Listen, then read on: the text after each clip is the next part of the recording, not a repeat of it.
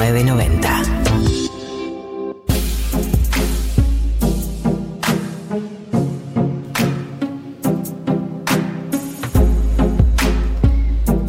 y 14 de este sábado, que hace un poquito de calor, o hacía calor antes de entrar a la radio, por lo menos estaba como pes- eh, el famoso está pesado. La humedad. Lo que mata es la humedad. Lo que mata es la humedad, así es difícil la batalla con el pelo, un día de humedad, nada, no, no, no se lo deseo a nadie. Vamos con los dilemas incómodos de María del Mar Ramón Vélez. ¿Qué trajiste hoy, Mary? Ay, hoy traje un tema, un tema que me apasiona. eh, vínculos con exparejas. Sí, no, ¿qué pensamos? ¿Qué decimos? Muy revista Cosmo, eh, pre-2010, como tachar, pero quería hablar un poco de eso antes de, de someterlo como a debate. Y es que creo que venimos muy de, de una construcción eh, súper heterosis normada de los vínculos que implica como, bueno, este no fue, entonces hay que soltar para que venga algo nuevo eh, y no puedes seguir aferrada al pasado y demás. Resulta que creo que una, una de las cosas interesantes que hemos podido repensar en este último tiempo es, bueno, no funciona así vincularse con personas. O sea, no, no es una línea recta hasta que, encuent- hasta que encuentras el, el que, el que es el definitivo, the one. Eh, The one and only. Y si no, el- preguntaré a Vilma. ¿Cómo volvió Vil- esa, eh? Vilma, Vilma, la representante de los vínculos no se terminan. Totalmente, mutan. Vilma Ibarra, te mandamos un besito. Te mandamos un besito a Vilma, que Eh, siempre nos escucha. Eh, pero bueno, es un poco eso. No, no es. Las, las personas no, no vivimos en un thank you next eh, que hicimos referencia al programa pasado. La verdad que hay una lógica de, de alguien a quien quisiste y con quien te vinculaste. Es alguien que puede permanecer en tu vida y puede volver en forma de fichas eh, o en otra, en otra forma. Y con esto también hay algo que me interesa mencionar antes de empezar el debate y es. terminar con alguien duele, te, te- te lastima. Ah, Te duele igual que algo se termine, como te duele cuando se muere un cactus, se muere un perrito y te separas. O sea, eso simplemente es doloroso. La misma cosa. Me gustó la, la categoría de comparación. no tiene Se muere jerarquía. un cactus, se muere un perrito, te Te separas. separaste. Duele, todo Mismo duele. dolor. Eh, pero a lo que voy es, no porque algo duela es un vínculo que fue violento, no porque algo duela es, es algo que necesariamente fue cruel y no porque algo te haya dolido es algo que tiene que estar fuera de tu vida. Y creo que esto también es una discusión que venimos dando desde hace algún tiempito, como bueno, no podemos huirle o, o pensar que las relaciones humanas, cualquier clase de vínculo, está exento de lastimar de alguna manera. Pero ahí sí creo, y voy a introducir uno de los conceptos interesantes, o, o no, pero Mary. acá va. eh, hay que hacer una reducción de riesgos y daños de- del dolor de la terminada. O sea, la crueldad es algo como que te podés ahorrar un toque y esa reducción de riesgos y daños del dolor me parece que es importante cuando nos relacionamos con otras personas. Ahora, volviendo al tema, para mí acá en esto hay como dos vertientes.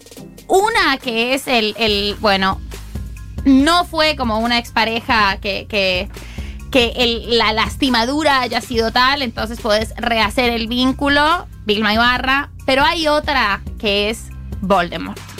¿Quién es el Voldemort o la Voldemort de tu vida? ¿Por qué tenemos estas personas cuyo vínculo no es necesario retomar? Porque la verdad que también pasa eso. Hay vínculos con los que no es necesario volver, no te aportan absolutamente nada y ni siquiera no aportan, siguen lastimando. ¿Alguien tiene un... Yo. Todos yo. somos el Voldemort de alguien y tenemos no, un Voldemort. Yo no ¿O soy la no Voldemort de nadie. Yo soy re buena ex. ¿Vos Soy- crees que no? Obvio que creo que no. Obvio, pero, pero es que, perdón, esto está mal que lo diga, pero yo soy, yo, yo soy muy. Me dice. Pará, pará, yo quiero decir algo. Yo, a ver, cuando hablo que no soy la Voldemort, hablo de esta reducción de riesgos y daños. Cuando, cuando eh, por ahí dejé a alguien, que igual no sé si dejé a alguien. Por eso no soy la Voldemort de nadie. Eh, soy, eh, soy, eh, ser muy frontal y decir, tipo, esto es lo que tengo para ofrecer, esto, vos elegí, o sea, como ser sincera y dejar que la otra elija con toda la información disponible. A mí esa es la reducción de riesgos y daños. Para mí, el Voldemort o la Voldemort es la persona que no te deja elegir o la persona que eh, no te deja elegir con toda la información suficiente, digamos. Eso. Sí, hay, y hay. Y que no es clara, aunque también hay. Yo me pongo un poco del lugar. No quiero que alguien lo piense, pero bueno, no, no, no sé yo qué piensan las personas con las que no tengo ningún diálogo. Eh, Pero sí hay algo muy complejo de hacer en los vínculos y es toda la información posible, sobre todo con respecto a las intenciones y las emociones. Entonces, si vos genuinamente no te sentís en esta y decirlo, ya está. O sea, eso se puede soportar, pero esta, esta cosa medio chicle de volver y no volver y volver y no volver. eh, Bueno, pero eso es lo que te digo, con, con eh, ser sincera con, con las intenciones y con toda la información disponible. Como, che, poné que te separás. Bueno, poné que querés mantener vínculo o, no querés cortarla de raíz si estamos en este en esta línea de los vínculos mutan, qué sé yo. Para que un vínculo mu- mute, a mí tiene que eh, basarse en una, en, en una información sincera de, che, yo tengo esto para ofrecer de acá en adelante. Tengo, te puedo ofrecer una, mm, vernos cada tanto, pero no involucrarnos sentimentalmente, no te puedo ofrecer ni monogamia, no te puedo, digo, decir, tengo esto para ofrecer toda la información. Es verdad que a veces una no tiene tan claro, Claro, qué es lo que quiere como para dar toda la información disponible. Pero creo que también ahí entra que no tiene el mismo, la misma responsabilidad la persona que deja que el dejado, digamos. O sea, la persona que deja para mí es la que tiene más responsabilidad en decir qué es lo que tiene para ofrecer. Y para mí el dejado o la dejada enojada está en una situación de mucha menos poder de decisión. Por lo tanto, creo que no tiene tanto poder y tanta responsabilidad en ese contexto. No, porque además la persona que deja es la que tiene la mayor cantidad de información. O sea, es la que sabe que se quiere separar desde un tiempo antes. Hay ese plazo, ese plazo, ese, ese, esa, esa Es el duelo, el duelo previo a la separación. la tusa, la tusa previa que pasaste con la otra persona al lado, entonces es un poco más, más sencillo. Eh, pero hay algo súper interesante de estos vínculos. Primero que a mí sí me, me parece que, que son como se, se ponen en un plano muchísimo más humano y muchísimo más realista que la revista Cosmopolitan del 2006. Y es que la gente no es tan fácil desecharla y que eso primero no te garantiza que si tú no tienes un vínculo con una expareja, entonces vas a tener una nueva. Eh, y que realmente hoy en día no nos relacionamos para casarnos y para conseguir una pareja definitiva. O sea, estamos haciendo todo este cuestionamiento justamente porque no es una, no es una línea recta hasta que nos casamos. Pero sí hay algo súper bonito de un lenguaje que queda en común con las exparejas. No solo queda un lenguaje, sino que también queda una forma de intimidad que no tenés con tus, con tus amigas y amigues de quienes no fuiste pareja. Y hay un, un derecho al, al no caretaje y un derecho a la miseria humana que le conocemos también a las parejas y a las exparejas en el marco del amor, que para mí está buenísimo retomar. Lo que sí creo definitivamente, y es la única cosa eh, que me parece que es eh, un poco universal en esto, es tiene que pasar un tiempo. Tiene que, hay que dejar pasar un tiempito eh, en que se pues, que decanten las emociones de, esa separación y de, de ese vínculo y en que las dos personas sepan qué tienen para ofrecer, qué no tienen para ofrecer, que pueden dar las dos o más personas sepan un poco cuáles son sus límites y cuáles son sus, sus posibilidades, pero sí creo que es algo que hay que desestigmatizar un montón, que está mal visto y que a veces es juzgado y que está buenísimo y que es bellísimo poder tener ese espacio en el que alguien te conoce de una manera tan especial y ahora te ve desde un lugar como tan, tan parejo y tan, eh, tan distinto al que que, al que tenés cuando estás en una relación sexoafectiva, ¿no? Esa, esa amistad eh, a la que se vuelve me parece hiper valiosa, la hiper reivindico, la recomiendo, la aplaudimos. eh, y sí, bueno, y si hay Voldemorts, hay Voldemorts, pero lo que dice Marto es fundamental. Vos también pudiste ser el Voldemort Sí, de otra obvio. persona. Bueno, está bien. No culpa. sé, Gali, pero No, pensalo, basta, pensalo. basta acusarme. No me miren, no me miren. Basta, hablemos de Marto. Eh, no, yo quiero decir que eh, quiero decir cosas. Quiero decir cosas sobre temas. Para eso hacemos un programa.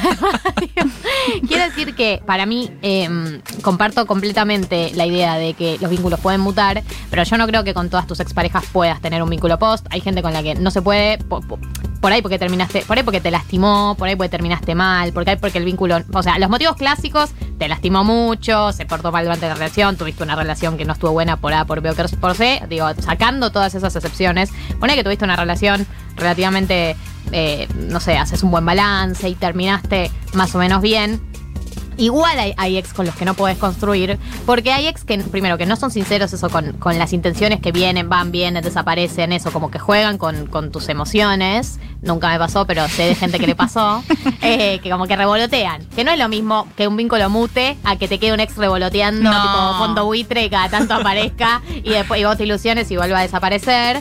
Y, que no sea clara cuál es la intención, si es como tener realmente una amistad eh, con derechos o sin derechos, eh, no importa. Eh, eso. y, hay una categoría de ex que son eso, que, que son medio interesades, ¿no? Que aparecen y desaparecen cuando se sienten solos o solas, aparecen y cuando están en pareja o cuando están chongueando también desaparecen, que para mí esos son la- el peor rubro. Y después para mí sí hay todo un rubro de personas con las que terminás, no importa si fuiste dejado o dejaste. Comparto que el paso del tiempo para mí sirve también para esto, para también eh, que vos puedas decodificar qué es lo que tenés para ofrecer o qué es lo que tiene para ofrecer la otra persona post vínculo. Eh, y después de eso, sí, para mí eh, hay algo de lo que decía María, de esa complicidad que queda, que está buenísimo que pueda permanecer de alguna manera, porque es una persona que ocupó un lugar tan importante en tu vida, que te conoce y te vio en tus miserias y en tus alegrías, que vos decís, qué terrible tener que extirpar de mi vida a una persona que ocupó todo este rol, como que parece incluso insólito si lo Sí, pensás de esa Es de la manera. generación de casi nuestros padres, ¿no? Esas separaciones de no verse.